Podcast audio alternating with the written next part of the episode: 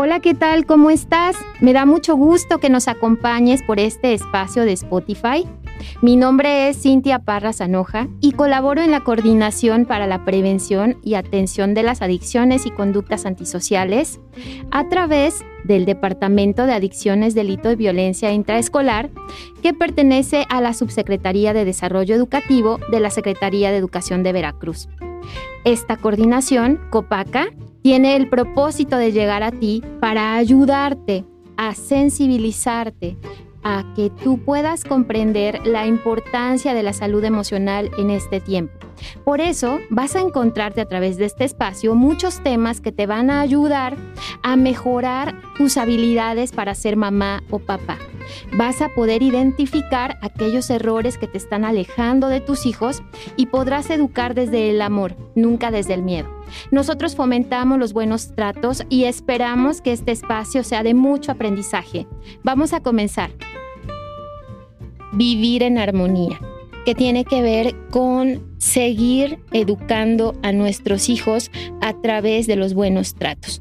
Esta semana iniciamos con el conocimiento y el reconocimiento también, porque ya lo habíamos hablado, de cómo identificar cuando estoy estresada, cómo identificar cuando el estrés es positivo y me impulsa, me entusiasma, me ayuda a hacer lo que tengo que hacer y cuando este estrés es negativo y obstaculiza mi vida. Cuando nosotros nos manejamos con un estrés positivo es porque hemos aprendido a regularlo a través de distintas acciones. Una de ellas es la respiración, otra de ellas es ocupar un pensamiento positivo, hacer ejercicio, hablarlo, todo esto nos ayuda a mantenernos en un estado de estrés que nos permite vivir en armonía. Porque ya vimos que el estrés lo podemos sentir, no es algo que nos dañe si nosotros podemos manejarlo. Al contrario, nos impulsa a vivir la vida con mayor intensidad. Cuando nosotros manejamos este estrés positivo, también llamado eustrés, nosotros podemos crear momentos inolvidables y maravillosos en familia. Y esto lo podemos hacer de tal manera que se reflejan en nuestras acciones los buenos tratos. Qué importante es que la base de cualquier relación familiar sea el amor y el respeto. Hoy hablaremos de otro ingrediente importante que es la amabilidad. La amabilidad es esta actitud positiva que envuelve nuestras palabras y que hace que los mensajes que queremos transmitir lleguen con sensibilidad y amor, aunque hijos e hijas no estén dispuestos a escucharnos. La amabilidad es como una llavecita que nos permite entrar al corazón de nuestros hijos. Por eso debemos procurarla. Ahora yo te pregunto, ¿esta característica personal es parte de tu personalidad? ¿Has sido una persona amable? ¿Eres de estas personas que dicen más que allá del buenos días, buenas tardes, con permiso, no es una cuestión de cortesía, es más bien ir más allá del saludo. Es una actitud que nos permite estar cercanos a quienes tenemos juntito y que desarma a las personas. Cuando nosotros somos amables, la gente regularmente responde de la misma manera. Cuando no es así, puede deberse a que esta persona está atravesando por un momento complicado o simplemente no sabe lo que es la amabilidad tampoco. Pero bueno, atendiendo a cómo podemos transmitir esta característica a nuestras relaciones en familia, debemos procurar ser amables para que nuestros hijos se sientan cerquita, se sientan seguros.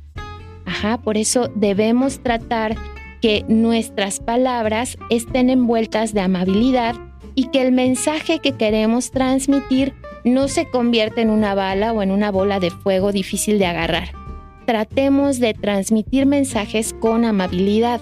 Y amabilidad no quiere decir una actitud pasiva o una actitud eh, demasiado dulce, incluso el llanto. Eso no es ser amable.